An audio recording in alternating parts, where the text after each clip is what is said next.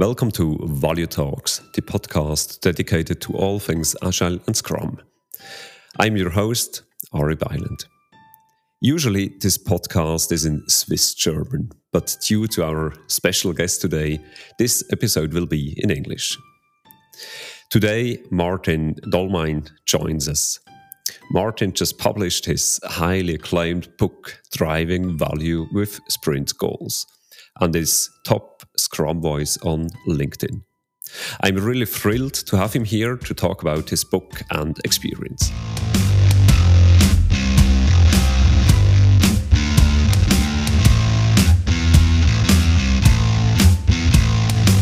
Hallo und herzlich willkommen zu Value Talks, dem Podcast zu Business Agility, Scrum und allen weiteren Themen rund um Agilität. In Value Talks habe ich regelmäßig einen Gast im Studio und unterhalte mich mit ihm oder ihr zu einem Schwerpunktthema. Persönlich, direkt, authentisch. Mein Name Ari Biland.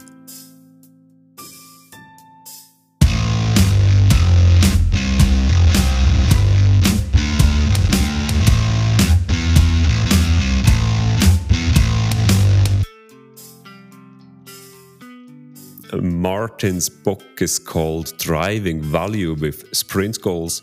It's about way more than just sprint goals. In very precise words, Maarten describes how companies try to deal with complexity and often fail.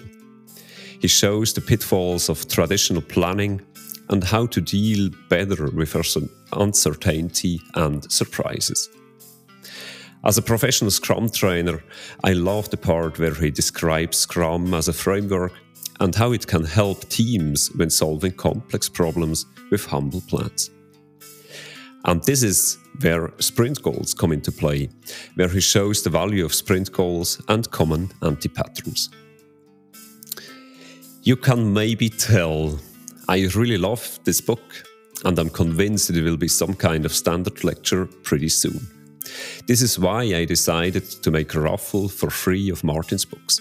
More information at the end of this episode. My conversation with Maarten will be split in two parts. In today's episode, we focus on the importance of goals. In the second part uh, uh, of our conversation, in the next episode, we will mainly focus on how to bring sprint goals or goals in general to life in your organization. Maarten, welcome to Value Talks and congratulations to your awesome book.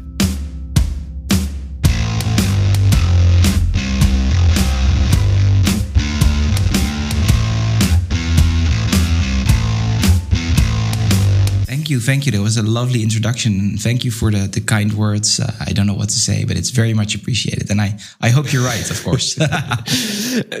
I, I, was curious uh, reading your book. How did you approach writing this book? Did you plan it uh, how it ended up right at the beginning, or did you rather have only a vague vision in mind that got more concrete uh, while writing?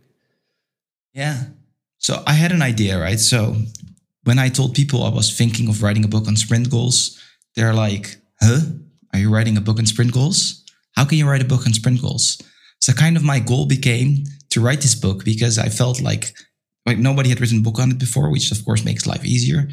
But my goal was kind of like somebody thinks that and they read it and then they think, duh, why didn't anyone write this book sooner? That that's my goal with this book. So the goal was very clear.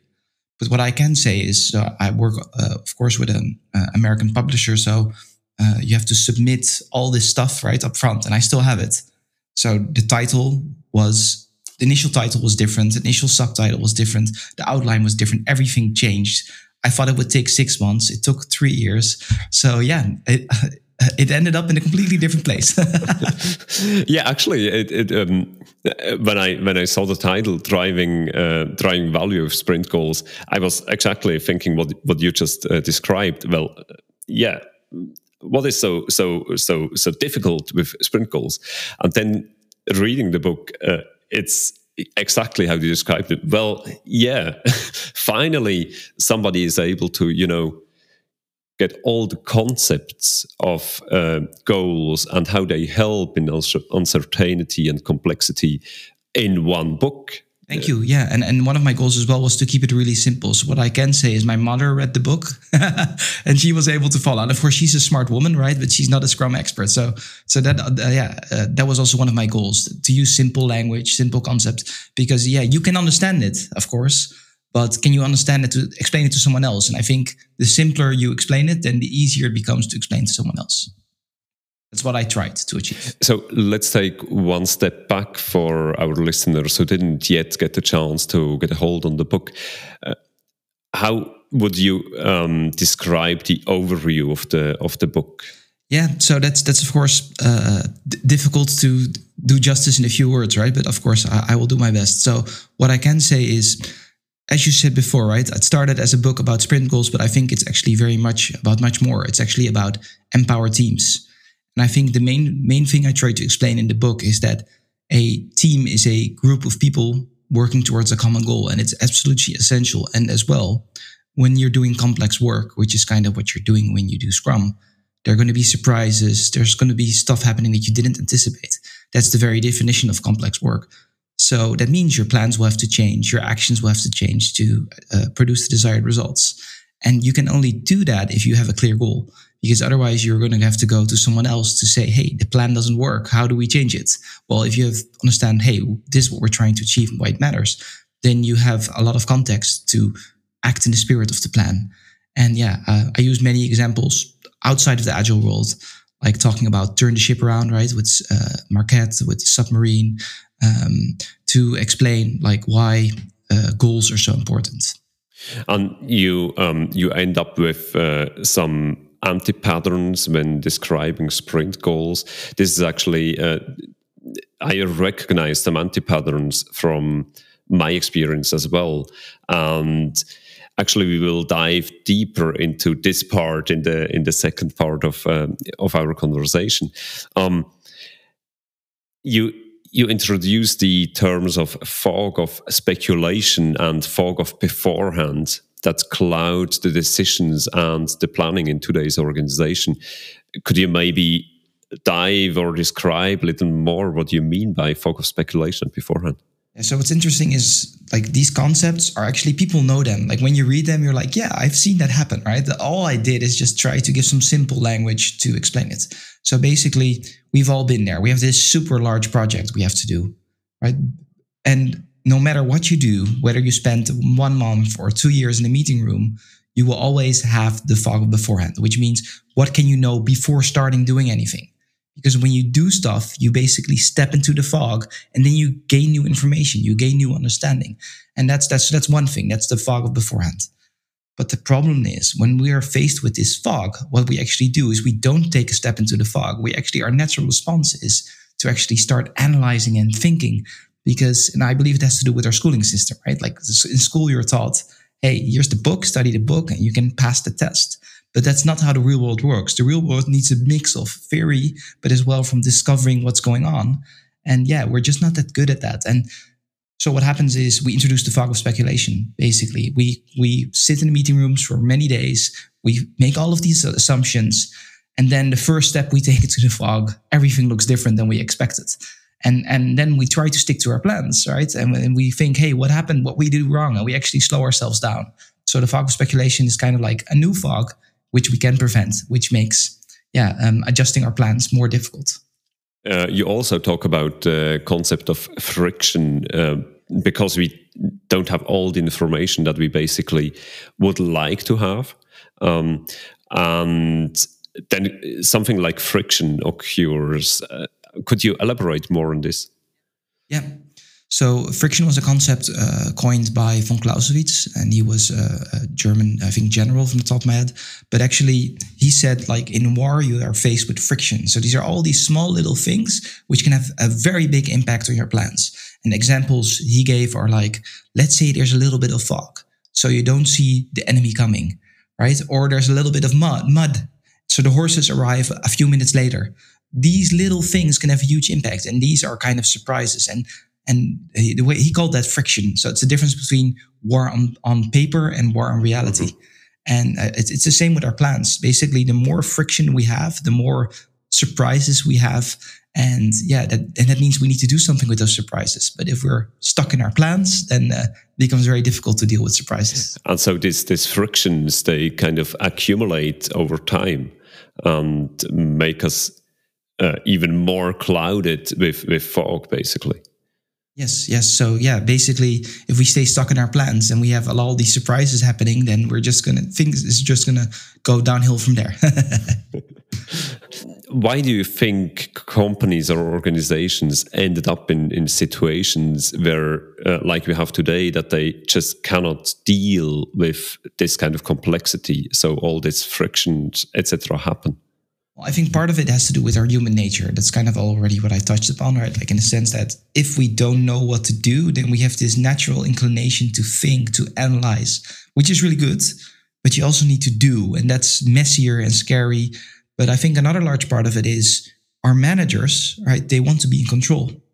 And if you have plan A, which looks amazing, you know, everything mapped out for one year, all dependencies, that looks way better than a, a, humble plan, as I call it, like where you're kind of like, yeah, the first few months, maybe we know a little bit what we're going to do, but we're not going to plan everything because we don't know enough. That sounds very incompetent, right? Like you don't know what you're doing, but that's the problem. You don't know what you're doing. And yeah, um, uh, I think that's the challenge. Like we want for our leaders, we want to give them the idea we like we know what we're doing, but when you're complex, too complex work, they're just going to be surprises and stuff you don't know but it doesn't look good in your plans. so I think there are these two forces. Like management will just push you to create, and I call these paper victory plans, right? Like these perfect plans that everybody looks at them and they're like, they're amazing. And then you start executing these plans. And one month later, they're shit. Like everything has to change. yeah, I've actually uh, been in, in such situations where uh, management quite um, explicitly expected some detail planned. And I was like, well, how what value what value would, would would that have? Because we just don't know so many things. Um, this leads to really really difficult conversations because as you mentioned um, one sophisticated plan looks really like we would have things in control but we don't and I think that's the challenge. They they wrestle with like the failure to predict doesn't mean you don't know what you're doing. You can still be an expert. It's kind of like let's say you're the best surgeon in the world and you open up a body and there you will still sometimes see something that you didn't expect. And and and then you need to deal with that. And doesn't mean you don't know what you're doing. And it's the same in our world. But they struggle with that. I think there's this kind of conflated sense that if you cannot predict, then you are incompetent. Uh, but no, like you can still be really good at what you're doing and still not predict exactly all the steps or how long it will take. And I think, yeah, leadership often struggles with this. Mm-hmm, mm-hmm. And in the end, this means, um, in in my from my perspective, it means organizations also struggle with complex work because they are kind of stuck in complicated and clear areas of uh, Cynefin framework. Correct. Yes. Yes. And and the funny thing is, what is good in a complicated situation? Like basically, in complicated, it's kind of like let the experts make the plan and follow the plan. And there's going to be a few surprises, but not a lot. Right? There's relatively little friction. But that same approach totally backfires in complex work because you're going to have many surprises, even no matter your expertise. And yeah, you're actually going to introduce the fog of speculation. So you're actually going to do a worse job and you will have less time because you spend more time making this stupid plan that doesn't uh, resemble reality. yeah. Um, so you see one way out of this this uh, kind of messy situation. Um, you you phrase it like humble plans to make only humble plans. Uh, what are humble plans in, in in your words? So the interesting thing is when I started writing the book, I already had very clear that overconfident planning doesn't work but I wanted this label and I came up with humble planning, where it's kind of like your plans need to be rooted in reality. Yes, they should also be rooted in what you know, but also acknowledge there's a lot of stuff you don't know. And it's basically about starting with sim- simple plans that grow as your understanding grows. So it's not about not planning. It's kind of like planning more later when you have more understanding, like uh, and and and and worrying just as much. So I I, I wrote a post, post a few days back, but we're so worried about uh, the failure to predict, but we should actually worry about most about the failure to adapt because we're pretty good at predicting. We actually do it too much, but dealing with our surprises in the moment, that's what we should be worried about. And humble plans really help with that because you actually keep your mind open for what's happening instead of saying, Hey, I've got a glass, uh, how do you say, crystal ball and I can predict everything. And I think it really helps. So humble plans, keep your plans rooted in reality. They're simple and they evolve as your understanding evolves. And as a tool to create humble plans, uh, you see Scrum coming in as a framework where we, as a team, create only humble plans for the next sprint, for example. Yes. So basically, what I really like about Scrum is that it starts with the sprint goal. Like you start kind of like saying, like, "Hey, this is what we intend to achieve for the next two weeks. This is why it matters." And the Scrum Guide never says like you have to plan the whole sprint. That's what a lot of teams do. You could literally just start with the goal and just the first few days you pull in some work. And then as you do the work and you discover, hey, it's easier than expected. Well, often that's not the case. Often it's more difficult than expected. I think that's the way forward. And, and what I tend to see is at the moment is uh, I call this anaconda style uh, Scrum in the book like teams they start with 10 tickets and they want to finish the i mean already the word tickets makes me miserable but they want to finish the 10 tickets. And i think yeah the antidote is no don't start with what you want to achieve. What's the one most important thing you're trying to achieve? Pull in work gradually. And yeah then you have you prevent all these kind of problems that you have when for example capacity right? Like if you need to plan the full sprint you need to do capacity then you need to match the estimates to the capacity. But if you pull the work in gradually then you will discover, hey, I think we're going to make it or not. But you you can be guaranteed that you're making the most progress that you can because you're pulling it in gradually and you're not uh, creating an artificial traffic jam because you underestimated the work. Yeah. And sprint goals then are um, aligned with uh, the product goal, uh, and Correct. they should pay into achieving a higher product goal. Yes. Which is which is also a humble plan, a product goal in itself. Yeah. So basically, the, the sprint goal is on the sprint time horizon. Product goal is a slightly larger horizon, and product vision is even more in the future. And um, yeah, so they kind of they are there to guide you, right? Like and and and and, and they should help you to say no to things. That's the most important thing. If it doesn't help you saying no to things, then it's probably not really focused and and probably not such a strong vision or product goal. You focus in this part where you uh, write about sprint goal and product goal, you focus on the one or single team setup. And at the end of the book, you make this analogy to how we scale in a company. Um, and I really like the parallels you draw between having a huge scaling framework coming into place, which is kind of not a humble plan compared to scaling step by yeah. step. Yeah, I mean, I don't know from the top of my head, but it's a quote from John Gall, I think, from the top of my head. And what I really like is that he said something along the lines of if you look at any complex system, it's evolved from a simple system. You don't start with a complex system. And I think that's true. Like, I mean, even in cars, right, with the millions lines of codes, million lines of code they have nowadays, they evolved over time. And it started. And what I tend to see is that very often, especially in agile transformations, we have something complex and then we make it more complex. And and and yeah, uh, I think the best thing is, hey, start with something simple, see that it works, and then make it more complex. And yeah, we're not that good at that. And uh, we prefer and, and, and scaling frameworks, right? They, what they often do is a bundle of solutions. But is that really? It's kind of like a cocktail, right? Let's say you're a patient, you get a cocktail of five medications, and you feel a bit better. Which one worked? Maybe you also get a bit nauseous, right? Which one made you? Yeah. So uh, to me, it doesn't make sense. So I would say, like, I love scaling frameworks. Use them for inspiration, but don't copy paste a bundle of solutions because how do you know what worked and what didn't and what made it worse? And that, yeah, that's kind of the point I'm trying to make in the book. And I don't talk about any scaling frameworks uh, uh intentionally. yeah, you don't mention any of uh, all these frameworks uh, by name. So you're really talking in general. Um, I also see a, um, a parallel with what we mentioned before, you know, having this sophisticated plan laid out um, and creating some kind of feeling of certainty where there actually isn't. And working in transformations, um, this applies as well in my experience. So it looks really good if you can come in with a detailed plan of how this transformation will work, but it's just not reality. Yeah. I mean, I'm not going to mention names, but I've talked to some big US companies and they showed me these these decks made by one of the, the big consulting companies in the world. And I saw this deck and I was like, this is never going to work. Because the reason why it was never going to work is because basically they made like a whole approach for changing the whole organization. Everything, you know, was really well thought out. But that's not how it works. It's kind of like putting a blindfold on, right? And saying, I'm going to hit a hole in one.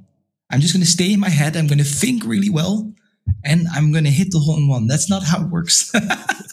Sadly, it isn't. Yeah. Sadly, it isn't. No, no, I wish it was, right? That would make my life much easier. I would just send a slide deck and life would be great. so, on the contrary, you vote for, uh, like you mentioned before, you know, getting one team really working well with goal with sprint goals product goals etc etc and and then growing from there. And this is actually hard enough to do to achieve. Correct. No it is. Like i mean i don't know. I'm also curious to hear your experience but very often when you come in in a company and maybe it's also because they they come to us right? I rarely come somewhere i'm like oh i'm impressed. Like they're really working well. They're keeping things simple no, you always come there where there's like a definition of done with 20 points. There's a definition of ready. Like there's all this stuff where I'm like, do they need it? I don't know, right? But they have it. yeah, I never come somewhere like, oh, they really get it. Like, I don't know. Like, I'm also curious to your experience. yeah, yeah. Actually, uh, actually, I haven't seen a lot of teams doing Scrum really well in the sense of using all the only these 11 elements that are mentioned in the scrum guide using these 11 elements uh, they, they really struggle. Um, and often they I, I don't see things getting simpler but way more complicated and adding a lot of things that yeah like you mentioned why do we need this? So yeah i don't know what's happening there but uh, i don't see how do you say? I hope it gets better in 10 years from now, but I don't have the feeling it will somehow. well, um, we will dive more into how we can apply uh, sprint goals and goals in general in the second part of the episode. And actually, we're already approaching uh, the end of today's first episode of our conversation. Um, I have one last question though. Um, was it always your goal to write a book? Yes, yes. That's that's an interesting question. So I was on another on another podcast where they asked me a question like, "What would you do if you were not like writing about Scrum?" And I said, "I don't know, but I would be writing, whether it would be biology or something. I mean, I studied biology, so yeah, I always knew I was going to write. I really loved writing. Actually, um, as a kid, I played Counter Strike, so I actually reviewed mouse pads when I was 15, and they sent me free gaming gear because I did that. So it's kind of already was was there. And I once read an article they talked about like it's a boomerang. It always came back. Like writing always came back. So yeah, it's I would do it for free. so reading your book, I'm really happy that you didn't end up reviewing mouse pads uh, until now, but. Uh, uh, dived into into agile and scrum so thank you maarten for your time and for sharing your expertise thank you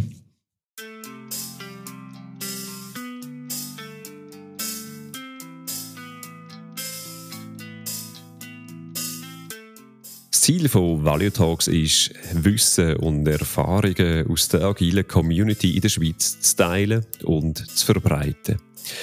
Auf dieser Mission könnt ihr als ZuhörerInnen uns unterstützen.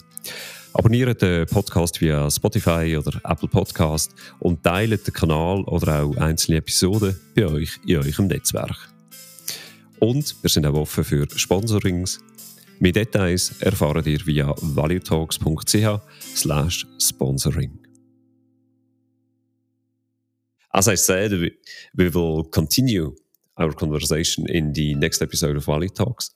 Then we will dive in how to bring goals, especially sprint goals, to life in your organization. As I mentioned, I can strongly recommend reading Maarten's book, Driving Value with Sprint Goals. And even if you don't happen to work with Scrum, it's highly valuable when dealing with uncertainty and complexity. To enter the raffle that I mentioned before for one of the free books, share this episode on LinkedIn and what you liked most about today's conversation with Maarten. This raffle is sadly limited to participants from Switzerland. And this is the end of today's episode, Value Talks. Thanks for listening in. Share, like, and subscribe on Spotify or Apple Podcast. My name is Ari Byland. Bye.